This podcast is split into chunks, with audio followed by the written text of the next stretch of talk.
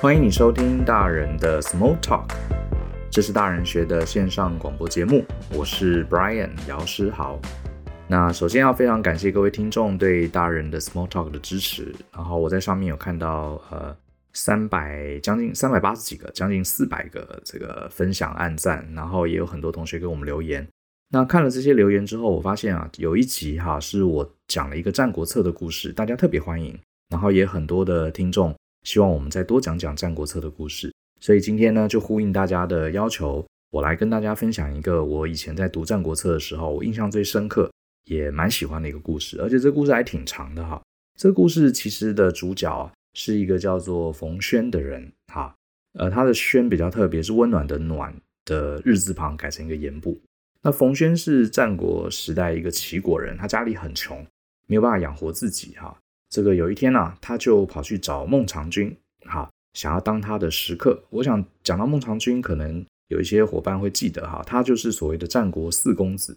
那战国有四个，呃，战国时代有四个国家，他们的这个丞相哈大臣就叫做四公子，其中齐国的是孟尝君，他们非常这个擅长养士哈。像据说传说中这个孟尝君下面有门客三千人啊，呃，养士是什么意思？其实就是一般可能有一些特别技能的老百姓，然后呢，这个孟尝君啊想要壮大自己好，或是自己国家的这个政治实力，就会找这些食客寄于他门下，给他们吃，给他们穿，然后等真正有需要派上用场的时候，就请这些食客当他的参谋，好来去帮他办事情。其实我这边也想在讲故事之前，我也想跟大家讲一下。呃，我对战国时代的观念啊，其实战国时代真的是中国历史上非常有趣的一个时代。呃，我们读了历史，大部分脑筋里啊都是什么秦朝啊、宋朝啊、明朝，这些其实都是秦代已经中国已经发展出完整的一统，也就是所谓的帝制。好，帝制最高领导人是皇帝，皇帝的这个权威啊是至高无上的。可是，在秦朝以前，也就是春秋战国时代，中国其实是没有被统一的。你可以想象成啊。这个国家非常像是一个现在的商业环境，每一个王哈，齐王啊、魏王啊、楚王啊，虽然他是王，可是他不是帝哦。王很像就是一个创业者，那这些创业者啊，为了一统江湖、一统整个市场，都会努力的怎么样去累积他的人脉、累积他的资源，好来壮大自己的这个 business。其实，在春秋战国时代，有些时候你会觉得他还蛮怎么说呢？有点民主吧，就是说。这些王啊，他的权力并不是至高无上，他常常为了要网络好的人才，他会礼贤下士，会非常敬重这来跟这些呃有才能的平民百姓哈，希望能获得他们的帮助。这些故事啊，在《三国策》里面讲了很多很多，你就会发现，哎，这个王不是很大吗？其实不会哦，他们其实有些时候是非常礼贤下士，而且这些有才能的人啊，有时候也敢跟这个王对呛，就像有些优秀的员工，他为了帮助公司，他会跟老板有一些争执，是一样的哈，蛮有意思的。这个是在秦朝之后啊，比较少看到这样子有点平等，好，就事论事，属于这个呃谋士跟这个王者两个之间一个平等，针对国家谋略的对话。所以我觉得是一个非常精彩的时代。所以为什么诸子百家，好，还有各式各样的这些谋略的故事，都会发生在春秋战国时代。好，那我们回到故事本身。那这刚讲这个冯轩啊，他是一个很穷的人，所以他当然就想去找孟尝君了。然后呢，这个见到了孟尝君，孟尝君就问他说：“哎，那冯兄你有什么本事？”结果他说：“其实我什么也不会，也没什么本事。”结果这个孟尝君就笑了一笑，就说：“嗯，好吧，既然你来，那我也就招待你，好，就成为他的门客。”那旁边的这些随从啊，就很瞧不起这个冯轩，啊，觉得这家伙没什么用。所以自动就给他吃最粗略的饭菜。那当时孟尝君他的三千食客其实分三个等级，好，最高等级是出门有车坐，中间等级是吃饭有鱼肉吃，有鱼吃，最下等的哈就是呃粗茶淡饭。所以呢，这些随从啊就给他吃最下等级的食物。就过了一段时间，这个冯轩啊，他就在他住的地方啊，拿着他的长剑，哈，古时候人都佩剑嘛，他就。拿着这个剑啊，开始弹着这个剑，开始唱歌。他在唱什么？其实自言自语哈。他说：“哎呀，这个长剑啊，我们还是回家吧。这里没什么搞头，连鱼肉都没得吃。”结果左右的人啊，听到这件事情，就告诉孟尝君。孟尝君听听就说：“哦，好吧，那他想吃鱼，就给他吃鱼喽。”好，接下来呢，有了鱼吃之后呢，过了一阵子，冯轩又唱歌了。他就拿着他的剑说：“长剑呐，长剑。”这个回还是回家吧，啊，这里没搞头，连出外都没车可以坐。这时候同样的故事又发生了。孟尝君知道之后呢，就想说，就笑一笑，就说好吧，他要车就给他车坐吧。结果冯轩呢，过了一阵子就常常坐着这个车子啊去拜访朋友。就有一天回来又唱歌了。他说：“哎呀，常见，我们还是回家吧。这个虽然有车有余了，可是没有钱呐、啊，多余的钱能够养家。”这时候呢，这个左右手都很讨厌冯轩这个人哈，整天在这边靠腰，而且没有任何产值，没有任何贡献。可是呢，孟尝君听了之后也不生气，就说：“哎，那这个冯轩他有亲人吗？”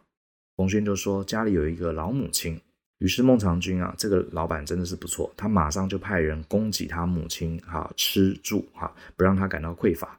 从这个时候开始，冯轩就再也没有拿着剑在那边唱歌了。然后呢，日子就这样一天天过去。有一天呢、啊，孟尝君有一个任务要交代，他就问他下面的这个三千食客说：“有谁比较懂会计？我要找人去收账。”这时候呢，他把这个讯息 pass 下去啊，有一个人就提报说：“我可以。”这个人呢，就是。前面在那边 靠腰的冯轩哈，冯轩就说我可以，然后呢，这个孟尝君一下忘了他是谁，就问说，哎，这个冯轩是谁啊？没有印象。结果左右的人说，哎，他就是那个一直拿着剑唱歌、讨鱼肉、讨车坐的人啦。哦，结果孟尝君就很开心哦，想说，哎，这个人还是有点用啊，可以去帮我收账。他就去找这个冯轩，就跟冯轩说，那麻烦你帮忙啦。呃，收账是什么意思？我这边也要补充一下。其实孟尝君啊，他有一个额外的名字叫做薛公。薛是孟尝君他们家族的一个封地。古时候呢，如果你是大臣，你是诸侯，你会有自己的封地。那古时候土地就是资产，哈，等于是这个薛地啊，哈，姓薛的薛哈，这个薛地都是孟尝君的，所以那个地方他可以把地租给当地的佃农，佃农的这些种出来的粮食啊，基本上主要是归这个孟尝君所有。好，所以有土地等于就是他有财富，那就是他的封地，好，叫薛地。所以他要找人去收账，可能那些佃农啊欠了这个孟尝君很多的钱。好，这时候这个冯轩就准备要去帮他收账了。结果冯轩就问他说：“问孟尝君说，哎，老板，那我去帮你收账，那收了钱之后，这些钱啊，要不要帮你买什么东西回来呢？”结果孟尝君说：“OK 啊，你帮我看看我们家里缺什么，缺什么你就去买什么。”结果冯轩就出发了。结果到了薛地之后啊，就找来地方的官员，把这些农民啊通通聚集起来，然后核对一下他们的这个借条。好，确认金额没有没有问题之后呢，他没有跟这些农夫啊这个要钱，他当众啊把这所有的借条放一把火全烧了。然后他就跟这些农夫说啊，孟尝君免除了啊各位父老兄弟的债务。哇！结果这些农民一听，好开心啊！债务一下子一笔勾销，一把火烧掉，全部起来欢呼啊！感谢这个孟尝君，大喊万岁。这个冯轩做完这件事情之后，他基本上并没有跟 孟尝君讲好啊，他胆子也真的很大，他就擅自做了这个事情，然后他就回去了，回到齐国，然后遇到孟尝君，孟尝君就说：“哎，账收的怎么样呢？”结果这个冯轩就说：“都收了。”好，然后孟尝君问他说：“那你给我买了什么东西回来？”然后冯轩就说：“啊。”呃，报告老板，我把他们的账啊核对没有问题之后，我就把借据啊全烧了。孟尝君脸就绿了，你搞什么鬼？我叫你去收账，你你擅自决定哈，免除了他们的债务。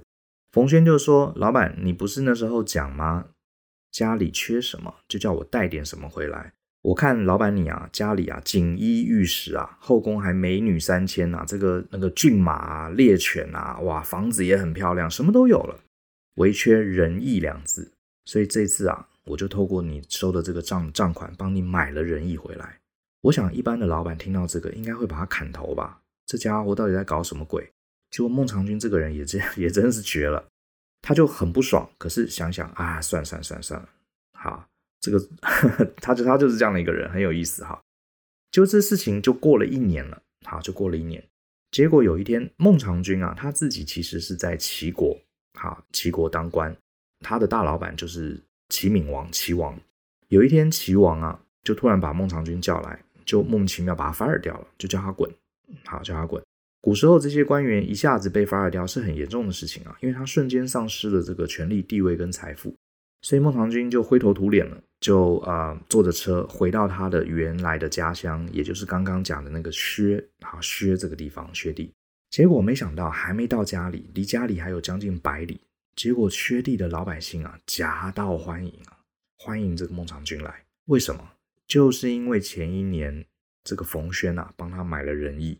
结果孟尝君就非常感动，他就转头跟冯轩说：“这个冯兄，你当年帮我买的仁义啊，我现在总算见识到了，非常感谢你。”就这时候，冯轩也没有得意哦。有趣的来了，有趣的来了。冯轩说啊，呃，老板，呃，古人说啊，狡兔要有三窟，啊，狡兔要有三窟。你现在只有一个窟，第一个窟呢，就是薛地的老百姓对你是有仁义的，对你是忠诚的。你这个洞你已经挖好了，可是狡兔要有三窟才安全。来，我再帮你挖另外两个窟。结果这时候孟尝君啊，对这个冯諼啊是又佩服又信任哈。马上就给了他五十辆车子、五百斤的黄金，让他去办事情。那冯諼要去怎么去挖第二个跟第三个洞呢？冯諼啊，这时候马上往西跑到了魏国，他跑去找这个魏王，他跟魏王说啊，哎，那个齐国的大臣啊，孟尝君现在已经被流放喽。孟尝君是个大大的人才，所有国家的人啊都想要抢夺他，谁能得到这个人才就可以得天下。他就跟这个魏王讲。魏王一听，觉得很有道理，而且孟尝君确实是有才能的人。这个魏王啊，马上就把他自己宰相的位置给空出来。啊，他把原来的这个宰相调去做上将军，宰相位置空出来哦，要特别请这个孟尝君来当宰相。然后就派了使者，也是啊，带了一堆黄金啊、车子、马车啊，去迎接孟尝君。结果冯諼很厉害，他比这个使者更快回去找孟尝君。他跟孟尝君说：“你不要答应，虽然。”魏王给了你的条件非常好，可是你不要答应。所以魏王啊，连续派使者去请三次孟尝君，孟尝君都是摇头，都不答应。好，为什么要这样呢？你大概也想到了，这时候他其实故意整个局啊，是做给这个齐王听的，就是孟尝君原来的大老板。齐王一听到这个消息啊，本来他这个不稀罕孟尝君，现在一看到哇，我把这个孟尝君这个人才一释出啊，其他国家我的竞争对手啊都要抢他。看来是我这个太不识货了哈，所以这时候齐王就急了，就赶快跑去，还派遣这个官员啊，太傅哈，太傅是很大的官哈，带了黄金千金、文车二四哈、福建哈，就是总之就是一堆好东西啦哈，甚至还有这个封书，就是要封他做官的这些呃王亲自写的这个封书啊，非常慎重的，而且还不是去请他而已，是去跟他谢罪啊。你看，连王都跑来谢罪了，跟他道歉了。要这个孟尝君啊，这个赶快回来，哈，顾及往日的情面，好，来治理我们的国家。好，这时候第二窟已经快要完成了，你听听看，冯轩这时候在旁边给孟尝君这个什么样的建议？他马上跟孟尝君说啊，你先不要急着答应，你趁这个机会赶快再跟齐王再要求另外一个条件。什么条件呢？我们知道古时候都有所谓的王室啊，都有所谓的宗庙啊，宗庙。就是他们这个王室里面历代的祖宗啊，每年要祭祀嘛。这个祭祀地是一个非常非常重要的精神象征。这时候呢，孟尝君啊，他就叫孟尝君跟齐王说，希望把齐国的这个宗庙立宗庙立在哪里呢？就立在孟尝君的封地薛地这个地方。某种程度啊，我是觉得可以这样解释啊，就是把齐国的精神的首都，啊，精神的首都放在孟尝君自己的封地上。这是什么意思？代表你的地位其实就更稳固了。基本上整个国家等于是你把总统府这个搬到你自己住的地方，你自己的封地上了哈。然后呢，这个齐王也就答应了，因为齐王现在处在很紧张的状态，他一定要赶快把孟尝君请回去。齐王也就答应了。结果等这个齐国的宗庙啊，也真正在薛地落成之后，冯轩就跟孟尝君报告说：“老板，现在狡兔三窟啊，三个洞都帮你挖好了。所以你看多妙。”好，这三个洞通通都挖好了，宗庙立在这里，而且也回到齐国担任宰相。然后呢，他同时缺地这个地方，他也稳固了民心，这就是他的狡兔三窟。其实“狡兔三窟”这个成语就是从这个故事里面来的，啊，很有意思。好，这个故事呢还没结束，我觉得最后一段呢、啊，在呃以我们大人学常常讲的要看懂局这个概念来说，最后一段更是经典。好，结果这时候这个孟尝君哈一路全部破关斩将，好咸鱼翻身，终于回到了齐国当宰相。可是呢，孟尝君这时候心里啊难免有一些悲催啊。他觉得说，你看我之前当宰相，我养了这么多食客，结果呢，我沦落的时候这些食客啊，通通都鸟兽散，只有冯轩跟着他。所以他心里就想：我以前对这些食客这么好，就感觉没有用嘛，对不对？都没有用，这些人呐、都很现实啊，就弃我而去。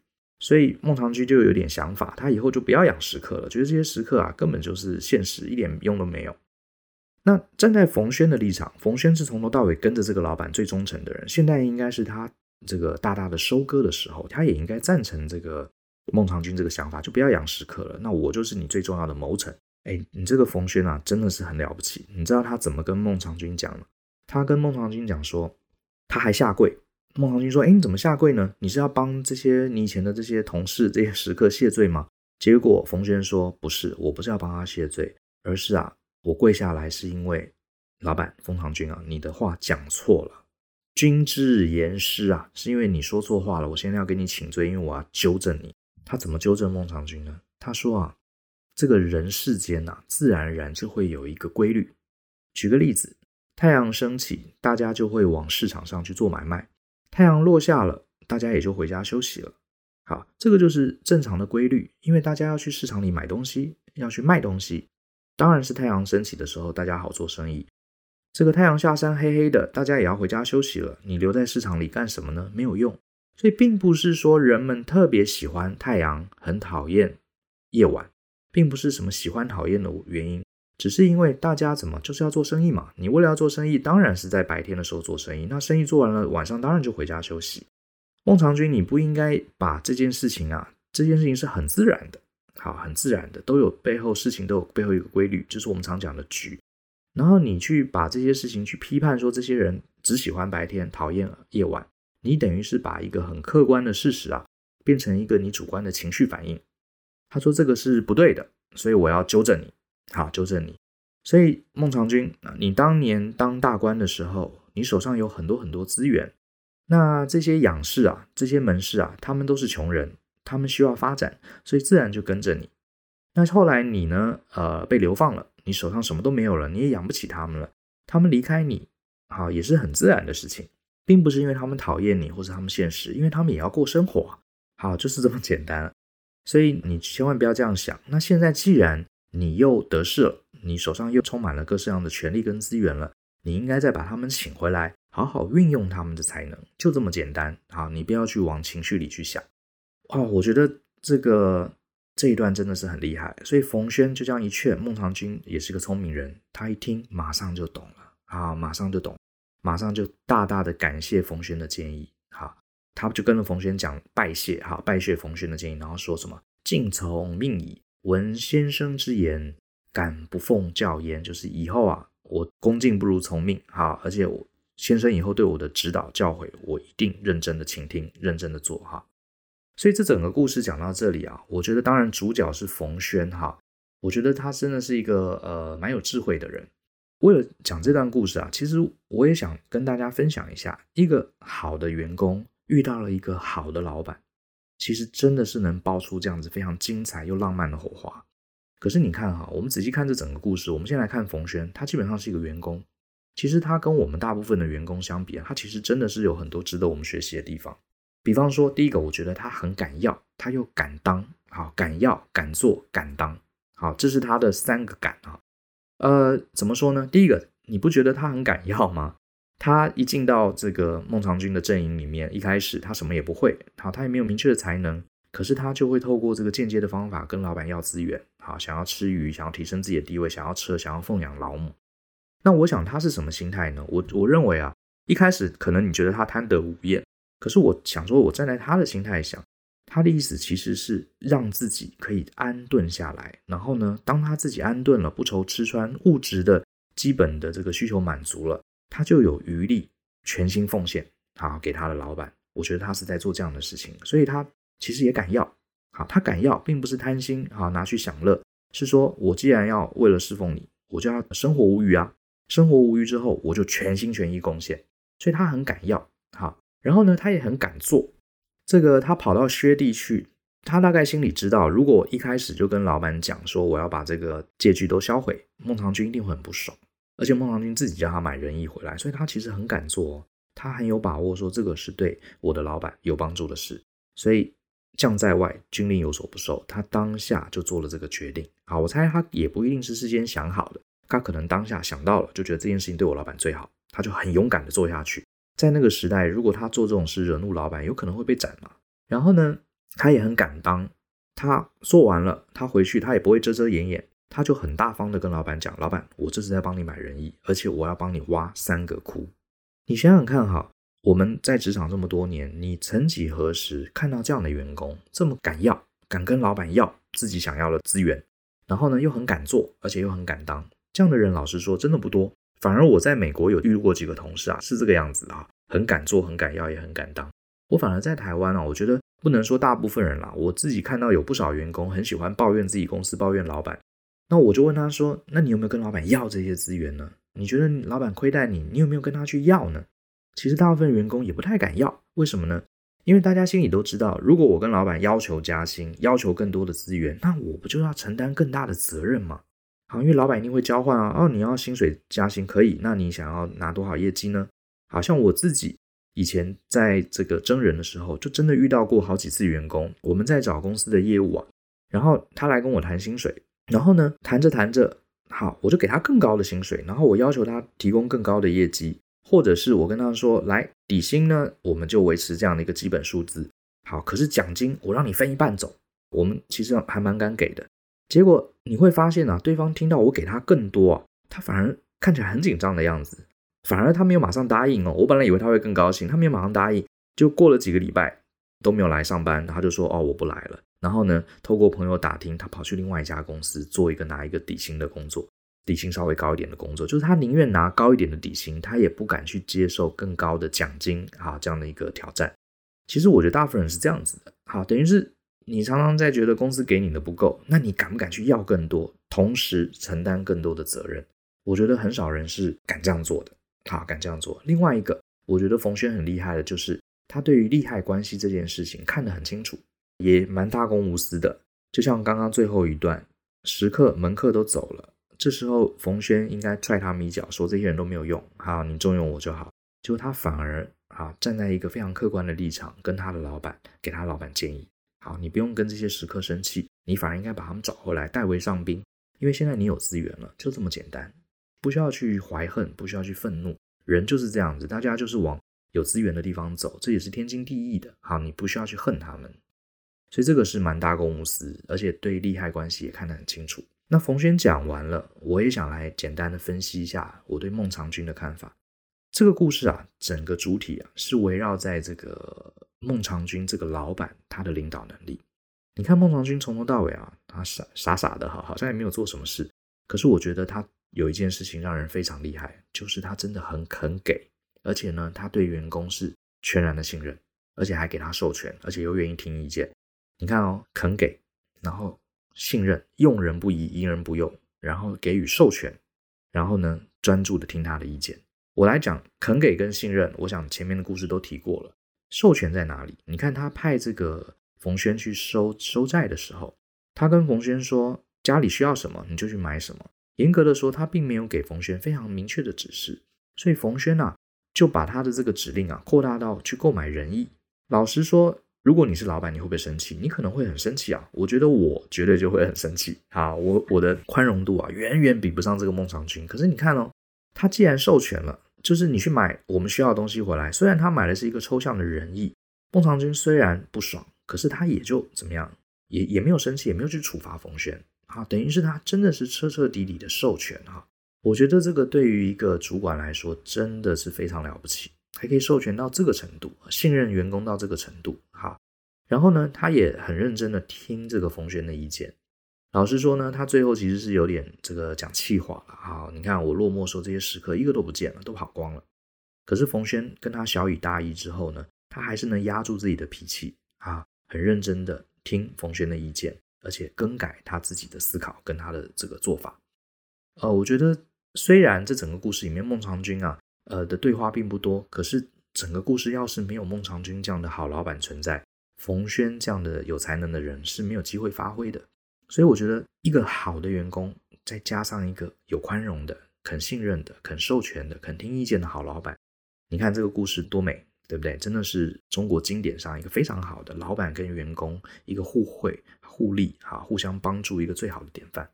那我自己呢，呃，也鼓励大家有一本书还蛮好看的，可能大家有听过，就是美国的首富华伦巴菲特他的 partner 叫做查理蒙格，他有一本书叫做《穷查理的普通常识》。他在里面曾经给年轻人一个很重要的建议哈，他说你要怎么选工作呢？有一项就是千万不要为你不尊敬、不钦佩的人工作。我知道这个标准定得蛮高的，可是我觉得在座的听众，我觉得你可以慢慢的把这句话记在心里。如果你今天去工作的这家公司，你的老板，你本质上你并不欣赏他的所作所为，你也不钦佩他，你也不认为他有什么地方是你值得学习的。那我觉得你应该啊，慢慢慢慢的哈，去换工作。为什么？因为我我认为这件事非常重要。我自己过去在工作的领域中啊，其实我有一件事情，我觉得我运气还蛮好的，就是我每一份工作的老板，我基本上都没有跟老板这个有很大的这个冲突，而且我都是崇拜我老板的，倒不是说一味的崇拜，啊，只因为他的地位比我高，不是，我的老板也不是都是完美的人，可是我总是觉得这些老板有很多。比我厉害的，我做不到的地方，而且是我非常非常欣赏的。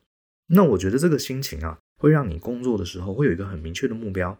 老板有些时候也是啊，会给我们一些乱七八糟的指令啊，或是一些不合理的这个评断，都是有的。情绪，我们心情也会不好，也会想找朋友抱怨，这都是有的。可是你在本质上，你是认同这家公司的经营者，你认同他们的理念，而且甚至你想要跟他们学习。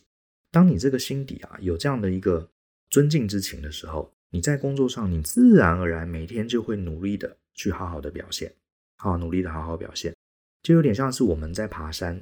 好，也许你在爬山的时候，呃，你的路径不一定有很详细的规划，可是你知道山顶在哪里，对不对？你知道山的顶峰。我总之我不管在旁边休息，或是到河边取水，或是这个搭个帐篷，或是呃去旁边看一看漂亮的花草，诶，可是我永远知道山顶在那个方向，所以你慢慢爬着爬着就会越爬越高。好，所以我觉得我蛮认同查理蒙格这句话：千万不要为你不尊敬而且不钦佩的人去工作。那如果你现在遇到这样的状况啊，我觉得你应该考虑慢慢的去找一个你钦佩尊敬的人，在他下面底下工作，这个才是一个对你职场更有帮助的一个方向。好，今天这个故事有点长哈，希望大家 谢谢大家耐心把它听完。那当然啦，我讲故事我尽量是把这个古文里面用成比较现代的话，我们比较能理解的来讲哈，所以中间可能。也许有一些形容啊，不是完全照这个古文里面精准的含义，那也请大家多包涵。那我只是希望大家透过这个故事啊，去了解我们在职场上有一个想象，一个好员工跟一个好老板到底可以建立什么样的关系。那不管你是员工，不管你还是你是老板，我们也许可以用冯轩跟孟尝君这两个人之间这样的关系啊，我们好好的给自己一些启发，给自己一些提醒啊，希望能做到这样的一个境界。好，这样就最棒了。那故事说到这边，非常谢谢你的收听，也希望你还喜欢今天这期节目。呃，有兴趣的话，鼓励大家上脸书去搜寻大人学。我们大部分的文章，还有大部分的 podcast，其实都会透过大人学哈这个脸书的粉丝页做发布跟分享。那请特别注意，脸书上有另外一个社团叫做大人学下课后，这个并不是呃大人学社团是不一样的。大人学下课后，它是。在大人学有上过课程的校友，好，他的一个私密社团，所以我们会审核，必须是上过课的同学才能参加。那如果你没有上过我们的课，当然很鼓励，好，你来上我们的课程。如果你还没有机会来上，欢迎你追踪大人学，哈，三个字而已哦，大人学的粉丝页，你还是可以看到很多很多精彩免费的内容。好，那也希望呢，大家跟我们一起相信、思考、勇于改变。希望今天的故事可以为你带来一些启发。我们下次见喽，拜拜。